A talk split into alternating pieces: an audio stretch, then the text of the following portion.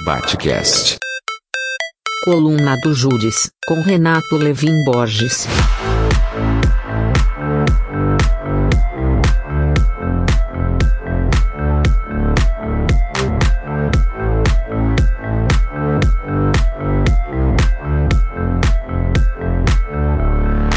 Bom momento, hoje eu estou aqui para falar sobre algo que vem acontecendo principalmente nesse mundo de mentores, coaches e outros picaretas motivacionais que têm usado cada vez mais a escola filosófica grega pós-socrática do estoicismo. Como que tem sido o uso e por que isso é um absurdo em vários níveis? Primeira coisa, o uso que esses coaches e esses mentores têm feito é de usar a autodisciplina estoica, da capacidade que era treinada em seus exercícios espirituais, nas suas asqueses, ou seja, esses exercícios de cuidado sobre si, ou mesmo de autodisciplinamento, para dizer que todo grande empreendedor, todo grande vencedor suporta as dores e os sofrimentos para alcançar sucesso ali na frente, o que é totalmente falso em relação ao estoicismo. Mas eu vou explicar de onde vem o estoicismo e o que é. O estoicismo nasce no século III antes da Era Comum antes de Cristo, por Zenão de Sítio.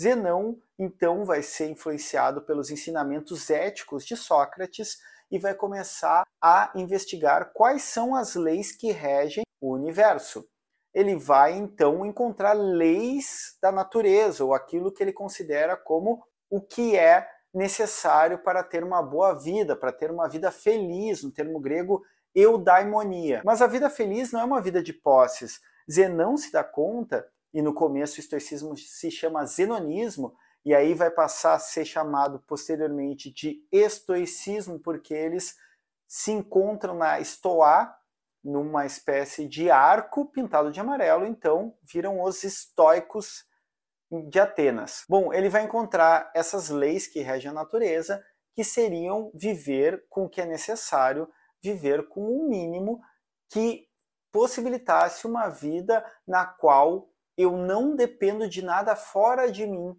para ter uma vida que eu considere justa, correta e longe das paixões. Por que isso? Bom, os estoicos, além de serem influenciados por Sócrates, foram influenciados pela escola cínica.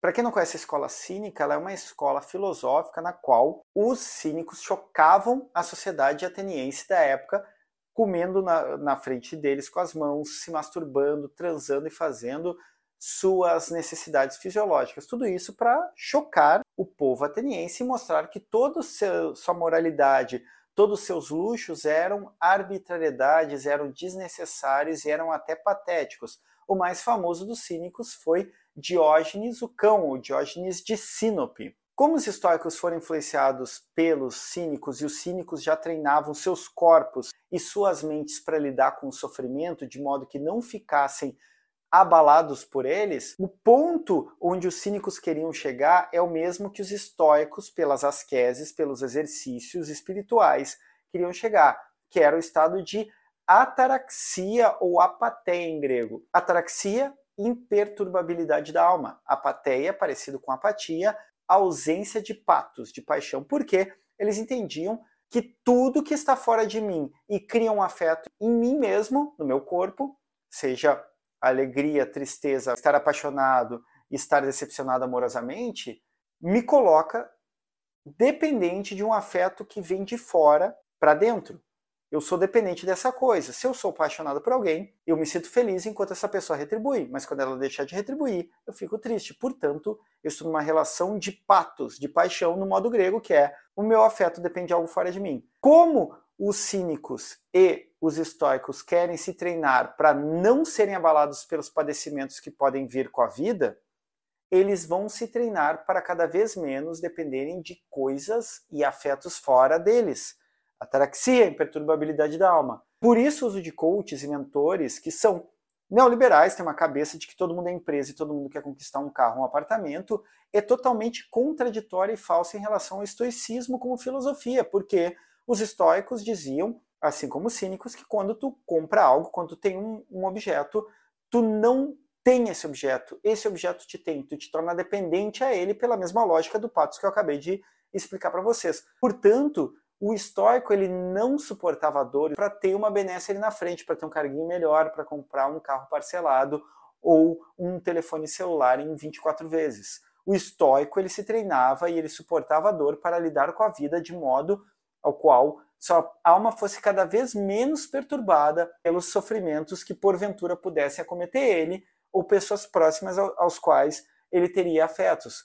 Portanto, a mercantilização do estoicismo ela é contraditória, ela é falsa e ela revela o fundo do capitalismo, que é tornar tudo algo capaz de ser monetizado ou usado para vender o sonho de empreendedorismo de si mesmo, como bem diagnosticava Michel Foucault como axioma, como valor central do neoliberalismo a partir dos anos 70.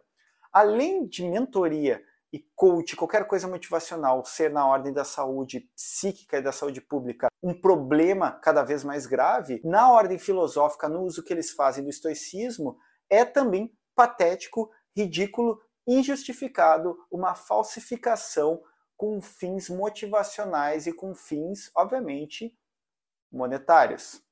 O papo hoje era isso. Fiquem longe de frases motivacionais, fiquem longe de coaches e de mentores e tratem suas saúdes mentais, físicas e suas relações de trabalho não resumíveis em frases idiotas motivacionais. Era isso, leiam um epiteto e vamos arriba. Batcast.